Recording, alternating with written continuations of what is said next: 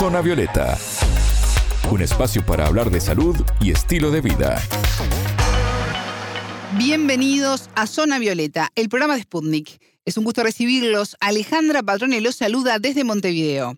Ya está con nosotros Anabela Paricio. Anabela, ¿cómo estás? Bienvenida. Bien, Ale, muchas gracias. Varios países latinoamericanos celebran el Día del Amigo cada 20 de julio.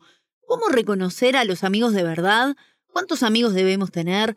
¿Cuál es el proceso químico que nos genera bienestar gracias a la amistad? Una especialista responde todas estas preguntas. Zona Violeta, los rostros de la noticia.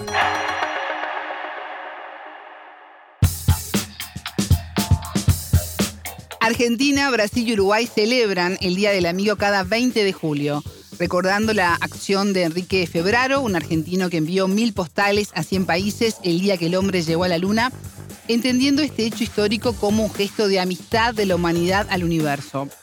Obtuvo 700 respuestas y por eso patentó su idea en 1972 y así dio nacimiento al Día del Amigo, replicado luego en los vecinos Brasil y Uruguay. Sí, pero ¿sabés, Ale, que tres días después, el 23 de julio, se celebra el Día de la Amistad en Bolivia y el 30 de julio se celebra en Paraguay y en todo el mundo el Día Internacional de la Amistad, declarado así por Naciones Unidas un fin de julio lleno de días del amigo por todos lados. Tomemos todo el mes, mes de la amistad.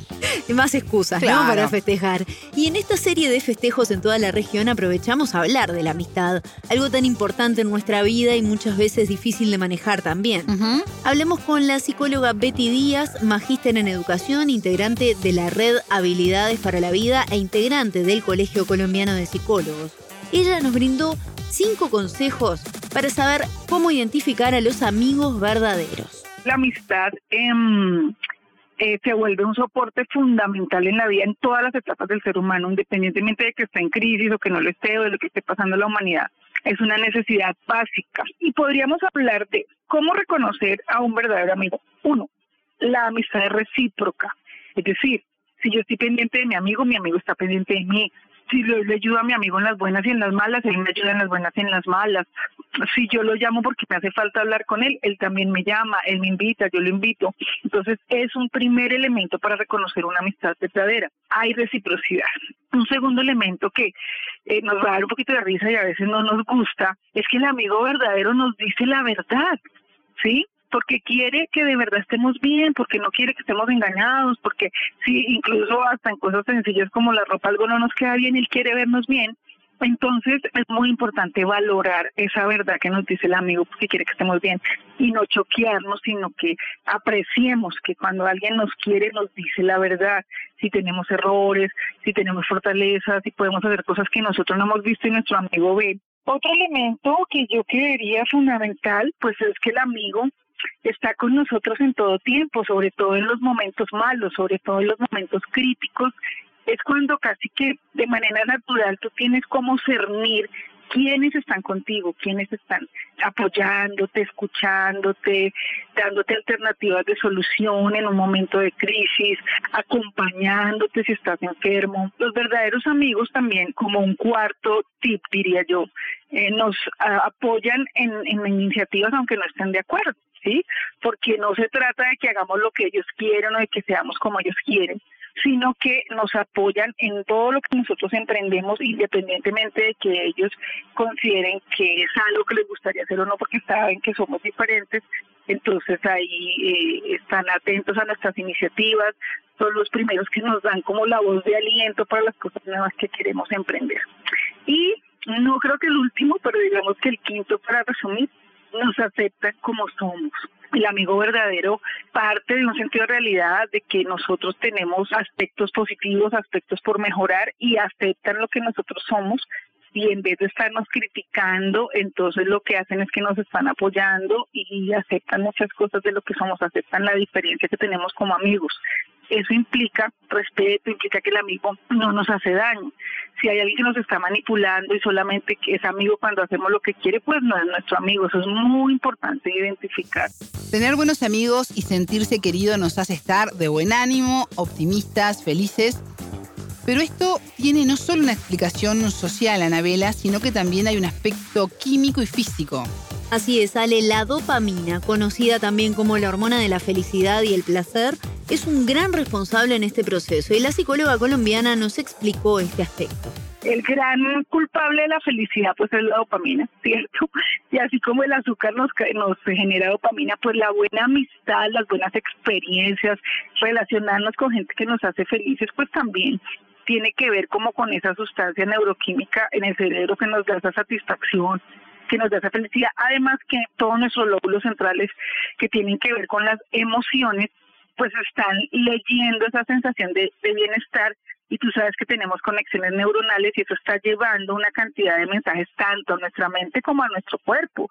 Físicamente, cuando estamos personas que nos agradan y que queremos y que nos sentimos queridos, nos sentimos más relajados, ¿cierto? Inmediatamente nuestras posturas de defensa se relajan y en la forma de hablar, pues nuestro cerebro tiene la claridad de que estamos con alguien en que confiamos, entonces podemos hablar con tranquilidad, somos más relajados, seguramente cualquier broma de nuestro amigo más cercano nos causa más risa que si nos le dijera otra persona y por supuesto hay un efecto neurológico muy importante.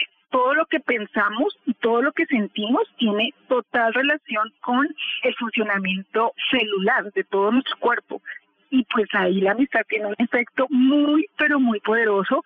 Hay ya muchos estudios para los que quieran seguirlos, donde amistades fuertes en momentos de crisis como una enfermedad son fundamentales para sacar al otro adelante. Hay ejemplos claros de que hay un efecto clave en nuestro cerebro y en nuestro funcionamiento fisiológico. Bueno, Ale, ¿has contado cuántos amigos tenés? Pero amigos de verdad. Amigos, amigos, y bueno, con el paso de los años, eh, menos, porque uno empieza a ver este, los lazos, cuáles son más profundos y cuáles se van manteniendo en el tiempo, ¿no? Eh, cuatro o cinco. Y a darle también otro valor a la palabra, otro significado, ¿no? A la palabra amistad. Estoy hablando de los amigos más, más íntimos y que sabemos que estamos este, en las buenas y en las malas en Bueno, siempre nos entra la duda, ¿no? Sobre cuántos amigos debemos tener, si hay un número determinado o depende de cada persona, cómo manejar eso también. Bueno, Díaz también nos despejó esta duda. Tú no te relaciones con un mínimo amigo con el que puedas contar tus cosas, con lo que uno no le cuenta a nadie más, pues sí puedes estar entrando en una soledad profunda. A mínimo uno y el resto depende de ti. de ahí para adelante depende de ti, depende de cómo te gusta relacionarte, depende de qué personas te llegan a la vida, etcétera, etcétera. Pero sí, yo pienso que mínimo un amigo de verdad, un amigo cercano, un amigo con el que compartas. Ahora, Anabela, me llevas a pensar que pues hay diferentes tipos de amigos. Hay amigos súper profundos que parecen nuestro hermano. hay amigos que en cambio nos vemos cada 10 años, pero pues es un amor y un cariño como si nos viéramos todos los días. también todo eso hay que revisarlo en la, en la dinámica de cada ser humano. Y unido a esto tenemos la concepción social en algunas personas de que quien tiene más amigos es buena persona o quien posee pocos es malo. ¿Qué tan real es esta percepción? Todo un mito, Ale. Esto según la psicóloga colombiana, porque ella sostiene que cada persona tiene un mundo diferente, influye en una diversidad de factores eh, también de su vida, como si vivís en el medio rural o en una zona urbana, entre otros aspectos detallados por la especialista digamos que si estamos hablando de redes, el fenómeno es mucho más complejo, ¿verdad? Porque hay una, una falacia de que si tú tienes dos mil seguidores, entonces wow, pero de pronto son dos mil seguidores con los que ni siquiera interactúas jamás, no, no tiene sentido y es algo un poco vacío. Ahora es diferente, digamos que aquí no hay ninguna fórmula cierta. Si tú tienes tus dos mil seguidores y mantienes una relación muy fuerte con ellos y tienes algunos movimientos organizados y ya eres un influencer, etcétera, etcétera, pues es distinto y de verdad te estás moviendo con muchos amigos. Pero el que tú seas buena o mala persona no tiene nada que ver con tener pocos o muchos amigos. Primero, por personalidad. Hay personas introvertidas que si tienen dos amigos son absolutamente felices y no tiene nada que ver con que sea una mala persona, simplemente es una persona profunda, que se relaciona poco, pero que se relaciona muy bien y de pronto solo con su núcleo cercano está muy bien y listo, no tiene que ver nada con que sea una mala persona. Tampoco es cierto que si alguien supuestamente tiene muchos amigos es porque, uy, qué persona tan maravillosa, porque no sabemos esos niveles de amistad, no sabemos cómo se relaciona su familia, ¿sí? Todos estos son chicos. Hay personas que, por ejemplo, tienen tantos problemas en casa que lo que hacen es que todo para afuera y a lo mejor decía afuera, pero en casa tienen muchos problemas. Y los olores también determinan nuestras amistades y nos acercan o nos alejan más a una persona. ¿Qué te parece, Ale? ¿Te lo imaginabas esto? Eh, no lo había puesto a pensar, pero ahora que lo decís puede que sí, eh, había prestado atención, pero sí, Creo que sí. Bueno, estamos hablando igual de aromas que son casi imperceptibles para nosotros. Hay reacciones químicas allí. Otra vez la química interactuando en este sentido. El Instituto Weizmann de Ciencia de Israel lo confirmó. Seguro a más de un oyente le pasó de sentir una conexión instantánea cuando conoce a otra persona, ¿no? Como si lo conocieras de hace años. De toda la vida. Tal cual. Bueno, hay una explicación para todo esto. Eh, justamente los investigadores israelíes comenzaron a estudiar por qué pasaba esto. Analizaron en principio a 20 parejas de amigos que manifestaron haber sentido esta conexión y con una nariz electrónica les permitió sentir eh, componentes químicos del sudor de cada uno. Esta nariz electrónica olió las remeras vestidas por los participantes y verificaron que los olores entre cada par de amigos eran más similar en comparación con los otros desconocidos. Interesante, ¿eh?